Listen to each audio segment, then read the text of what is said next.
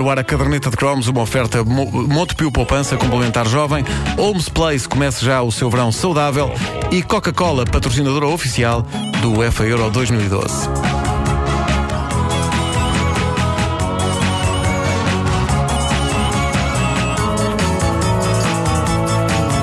Isto é a versão karaoke, é para É. as pessoas cantarem. É para as pessoas cantarem em Ah, casa. todos, claro, todos, todos. claro. Cromo, cromo, cromo, oh, oh, cromo, cromo. Corria para aí o ano de 81 ou 82, quando eh, a RTP passou uma série que me marcaria para a vida e eh, era a primeira vez que eu vi algo na televisão que me fez sentir um homenzinho. Eu que até aí via só desenhos animados e que a coisa mais violenta que eu vira na vida era D'Artacão e os Três Mosconteiros. Eu dei por mim de olhos pregados ao ecrã durante a arrebatadora, intensa e brutal série histórica Shogun. Uma série que parou o país.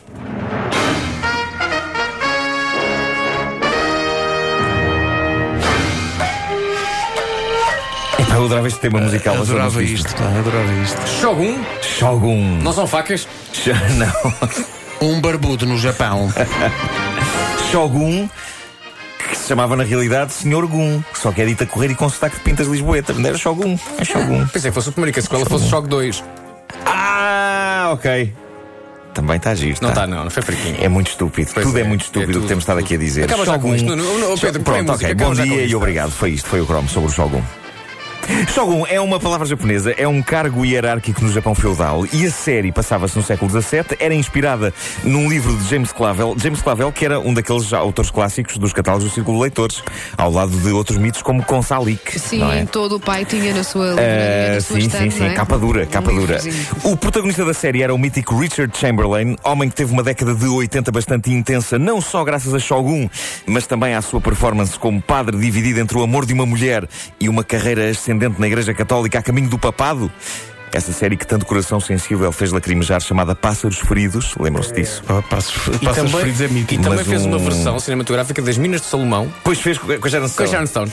E, e o Paulo Neto, o nosso ouvinte, pôs um, um, um- post no Facebook sobre as Minas de Salomão, em que recordou ah, que a equipa técnica de Minas de Salomão, que estava a protestar contra as condições em que filmava, urinou para dentro de um caldeirão para onde depois a Sharon Stone ia entrar. E é a própria Sharon Stone que confirma que isso aconteceu. Foi, a Sharon Stone foi ao Facebook da caderneta de cromos dizer sim, Ah, sim, eu sim, sim, confirmo que isso eu aconteceu. Ela está sempre não, não, lá. foi numa Está entrevista. sempre lá. Está sempre lá. Cheira este, especiarias, Sharon, especiarias. Mas, mas um, um rapaz que se prezava não via os pássaros feridos, não é? Isso era claramente uma série de senhoras. Claro, Eh, claro. mas já o Shogun era outra coisa. Eu lembro-me de todos termos vivido, os rapazes de Benfica, com bastante intensidade, as aventuras do major inglês John Blackthorne, cujo barco naufragava e eh, acabava por dar à costa do Japão, país e cultura para os quais ele não está preparado, e aquilo acabava por ser a história do grande jogo de cintura do inglês, dividido entre a cultura japonesa e a ocidental, até ser completamente aculturado e feito guerreiro samurai, cada vez mais longe dos seus hábitos de inglês. E pelo meio aconteciam várias tensões entre ele e os poderosos senhores da guerra, que eram o Toranaga e o Ishido, e depois com os jesuítas e até com os portugueses. É verdade. Havia- havia Aliás, há uma, presença, há uma presença portuguesa ao longo Sim, da sim, série. sim. sempre. Eu lembro de ficar bastante orgulhoso de, pela primeira vez, haver referência a Portugal numa série americana.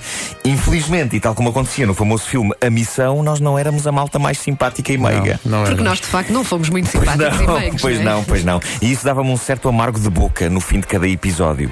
E mesmo no fim do filme A Missão, quando, quando o vi, eu fiquei a sentir-me como caca. Felizmente hoje em dia Hollywood tem toda uma outra ideia de nós, desde que lhes demos a Daniela Roy. Eles já lá tinham o Joaquim de Almeida, mas lá está para fazer de vilão. Agora não. Agora eles sabem que temos a Daniela Roy e que também temos, temos gaiatas giras. Lá pelo meio, em Shogun, havia uma história impressionante de amor proibido, mas eh, estava encaixada no meio de tanto combate e violência que não chegava para fazer de Shogun uma série de mulheres. Mas era intenso aquilo que ele apaixonava-se pela intérprete dele, que era a Mariko. Era de facto. Reparem o que aí vem. Era uma questão de línguas. Peço desculpa por desvirtuar uma série histórica de qualidade com um trocadilho tão baixo, mas eh, não consegui resistir.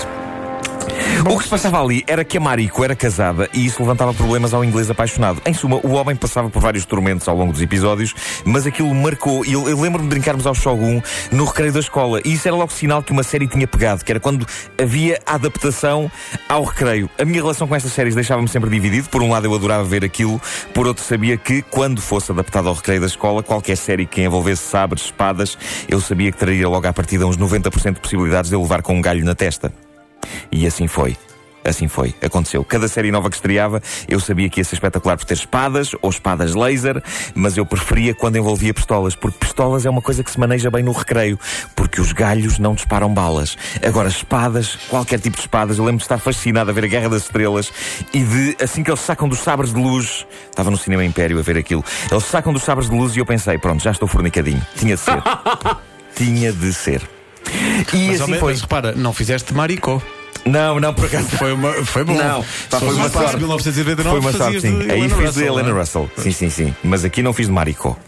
Bom, eh, eu, eu acho que devia haver mais cuidado no que toca a criar entretenimento para a juventude envolvendo espadas ou paus. E ainda ontem, festa de anos do meu filho, eu vejo chegar uma prenda para ele que consistia num conjunto de tacos de minigolf. Ah, meu filho recebeu isso também semana passada. Está em alta, está em alta, não é? Agora está em alta. Deus. Mas é E eu, arriscadíssimo. eu pensei de imediato, não vai tardar meia hora até alguém estar agarrado à testa a chorar. E com sérias probabilidades dessa pessoa ser eu. Por alguma razão, quando há miúdos com paus na mão, eu ainda hoje, aos 40 anos, eu tenho a certeza de que vou levar. Se há miúdos com paus na mão, eu vou levar. Mesmo que eu não tenha nada a ver com esses miúdos. Tipo, estou num parque a passear as cadelas, não é? Vejo ao longe uma criança com um pau na mão a brincar, eu já sei. Epá, há 75% de possibilidades daquele pau encontrar a minha cabeça. E confirmou-se? Não me perguntem porquê. Ontem, a minha teoria de que alguém iria levar com um taco de golfe na cabeça confirmou-se. E quem foi? Foi o meu filho. Reparem bem no que é o peso da herança. O peso da herança. Mas não- O meu filho levou com um taco de, de golfe na cabeça. Mas quem é que pegou no taco? Não foi ele? Foi um primo dele. Ah, ok, estava a ver. Ah, Ele tinha acertado o- meu o- próprio. Não, não, o destino já está traçado. A festa estava cheia de crianças, mas foi o meu filho quem levou com o taco de golfe na testa. A parte mais positiva de toda esta situação é que não fui eu quem levou com o taco na tola. Foi ele. Ótimo para a criança que levou com o Claro. taco e está agora a ouvir. Claro, eh, voltando a Shogun, eh, o, o papel principal era de Richard Chamberlain, o homem que foi o Dr. Kildare nos anos 60, que é uma daquelas séries de que os nossos pais estão sempre Sim, a falar. a minha mãe adorava. Como se no tempo deles é que houvesse séries boas. Ah, bem, vocês tinham o Dr. Kildare, nós temos o Dr. House. Se houvesse combate entre médicos, o Dr. House, mesmo coxo, punha o Dr. Kildare a chorar. Dava-lhe com a bengala na testa, como Nunca se fosse um taco de minigolf. O fascínio do Dr. House. Nunca. Pá, É uma É grande gosto. personagem, é uma grande série. personagem, é uma grande personagem. Não, pá, não. É uma grande Raízes, personagem. Raízes, isso é que era uma série.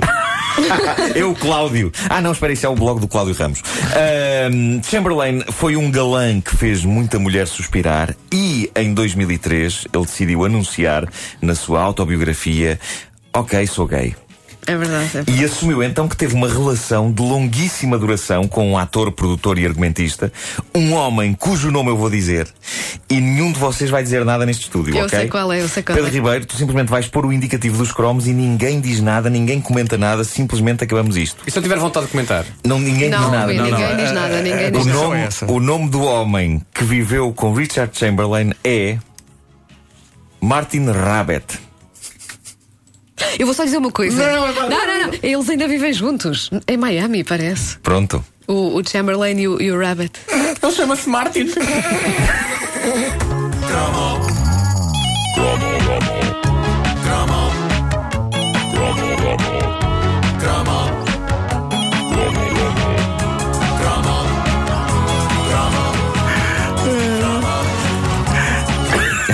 caderneta de cromos é uma oferta Montepio Poupança Complementar Jovem. Homes Place comece já o seu verão saudável e Coca-Cola, patrocinadora oficial do UEFA Euro 2012.